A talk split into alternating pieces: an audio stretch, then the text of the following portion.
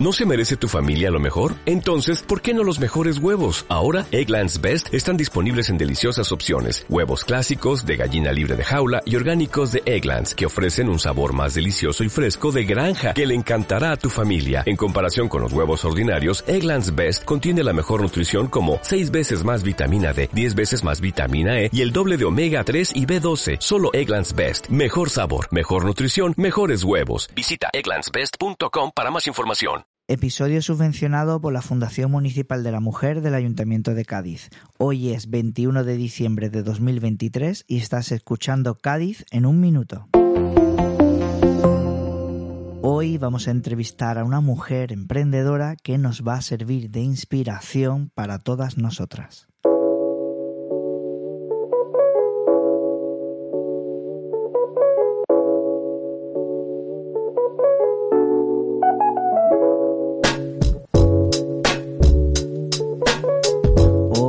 ¿Qué tal? ¿Cómo estás, Ana? Hola, buenas Javi, ¿qué tal? Muchas gracias por llamarme.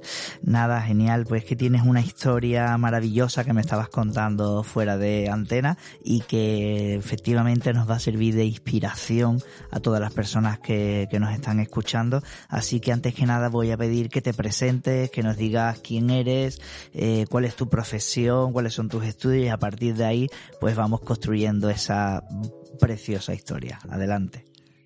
Bueno, yo me llamo Ana Alcántara, soy profesora aquí en Cádiz em, de infantil y primaria. Em, y aparte, pues, en los tiempos libres tengo una asociación aquí en Cádiz con la que realizo proyectos y talleres relacionados con la educación emocional. ¿Cómo empezó todo? Pues em, yo fundé Boque World, que es como se llama el proyecto social, como Boquerone Gaditano por el Mundo, en 2018. Sí, sí, porque esa es la idea un poco. Claro. Eh, pues con un compañero que se llama Miguel eh, y nos fuimos a vivir en una autocaravana y recorrimos América Latina por orfanatos y comunidades chiquititas. Hacíamos con niños talleres de educación emocional y bueno, movíamos a través de redes a la gente de Cádiz eh, para poder hacer también en los sitios in situ proyectos de cooperación internacional, ¿no? Como eh, restauración de aulas de escuela, hemos hecho salas de terapia, hicimos un puente una vez para que unos niños pudieran eh, superar la crecida del río y a la escuela. Y entonces, bueno, estuvimos así hasta el COVID, y al COVID nos cogió en Ecuador y nos tuvimos que repatriar para acá. y, y, no queríamos que, que, muriera el proyecto social, ¿no? Que se quedara ahí eh, después de todo lo que habíamos conseguido, las experiencias tan bonitas que habíamos vivido. Eh, yo entonces eh, tomé las riendas de la asociación aquí en Cádiz y empecé a colaborar con CEAR, que es el Centro de Ayuda al Refugiado. Es un centro eh, aquí en Cádiz muy chiquitito que acoge a, a, sobre todo a mujeres y niños que llegan en patera a nuestras costas, ¿no?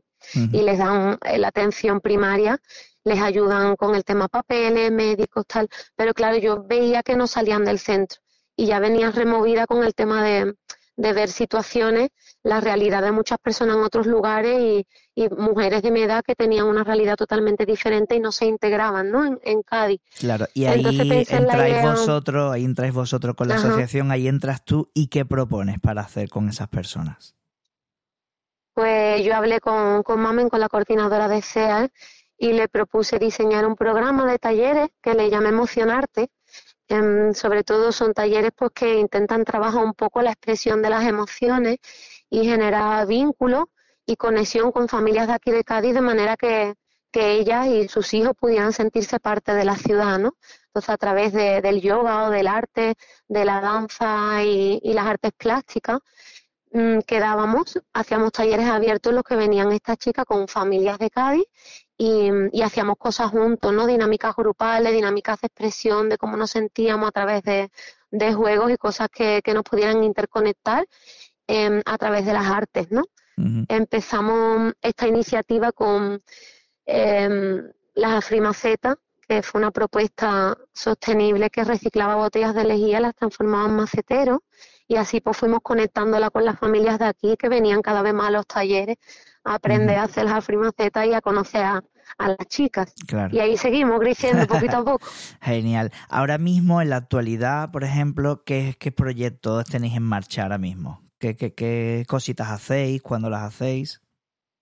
Pues mira, eh, nosotros, bueno, yo pensé que mm, este, aparte de lo que es los talleres aquí en Cádiz, poder generar, continuar ¿no? los proyectos de, cooperación internacional y hacer un hermanamiento de, entre gente de, de Cádiz que quisiera pues trabajar las emociones, conocer otros vecinos aquí que, que son de otros países y aparte que, mm, que, la donación que nos fueran dando en estos talleres pues se utilizara luego para proyectos fuera, ¿no? He estado en, Marruecos y en Senegal haciendo los y repartiendo material escolar. Este verano estuve en Senegal.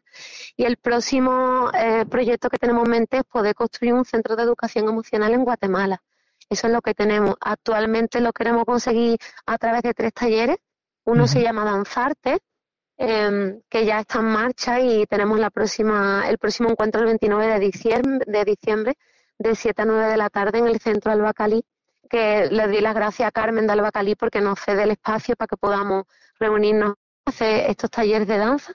Genial. Y vamos, vamos a seguir esta iniciativa con Armonizarte, que empezaremos pronto, que es un taller de cantos meditativos del mundo, también con la misma intención, en Freedom Yoga, de, Lourdes en el Arco de San Rafael y con Meditarte, que es la tercera propuesta, que es con artes plásticas, para poder continuar el tema también de, de, las artes y de las manualidades. Genial, me parece una propuesta tan bonita, tan preciosa, tan, tan necesaria que estoy escuchándote y estoy aquí como flipando, ¿sabes? Porque estamos uniendo eh, como varias, varias áreas al mismo tiempo, ¿no? Estamos intentando, bueno, estás intentando hacer la comunidad, que la gente se integre, que además esté aprendiendo, que además esté colaborando, que además haces unas actividades eh, que van a, mm, a contribuir a la salud de las personas que van.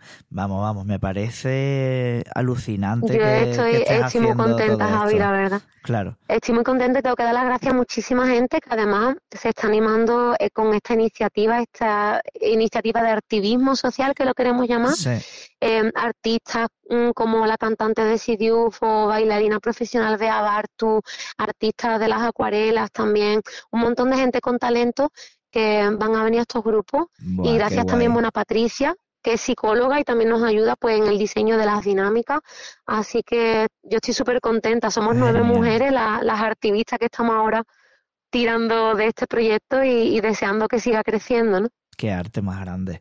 Mira, ¿dónde puede encontrarte la gente? ¿Dónde la gente se puede informar y estar al día de todos estos talleres, todas estas actividades y cómo puede contribuir a todo lo que estáis haciendo? Cuéntanoslo para que todo el mundo sepa cómo encontrarte.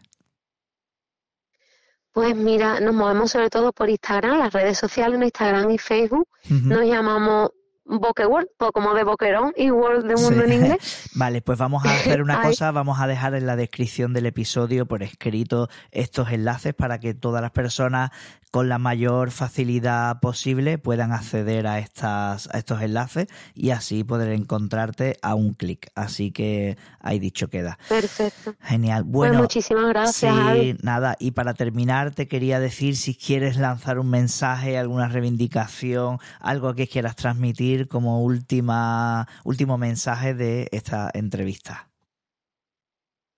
Pues mira, nosotras las que estamos ahora en este mismo movimiento, em, lo que queremos conseguir es un, cambio y una revolución porque creemos que, que la sociedad en general, ¿no? nosotros aquí desde Cádiz, que es nuestro entorno, nuestra familia más cercana, necesitamos una reconexión muy grande, ¿no?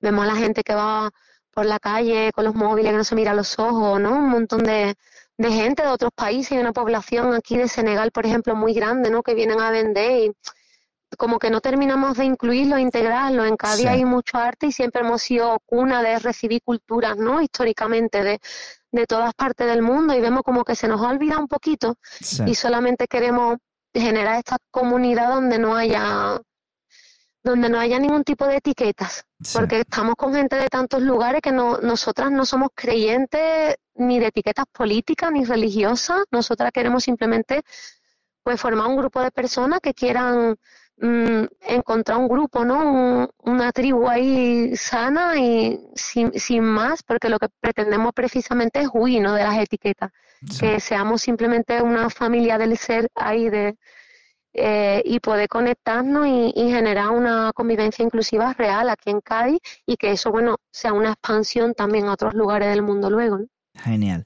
Hay dicho queda. Muchísimas gracias, Ana Alcántara, por habernos dedicado un poquito de tu tiempo hoy y enhorabuena y felicidades por el maravilloso proyecto que estáis haciendo y ojalá esto llegue a muchas personas para que todo el mundo puedan conoceros. Muchas gracias.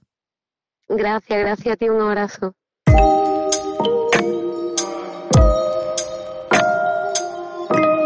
Y recuerda que puedes enviar tus noticias y propuestas de entrevistas a través del enlace que te dejo en las notas del episodio. Muchas gracias por escuchar Cádiz en un minuto, el podcast donde tú participas.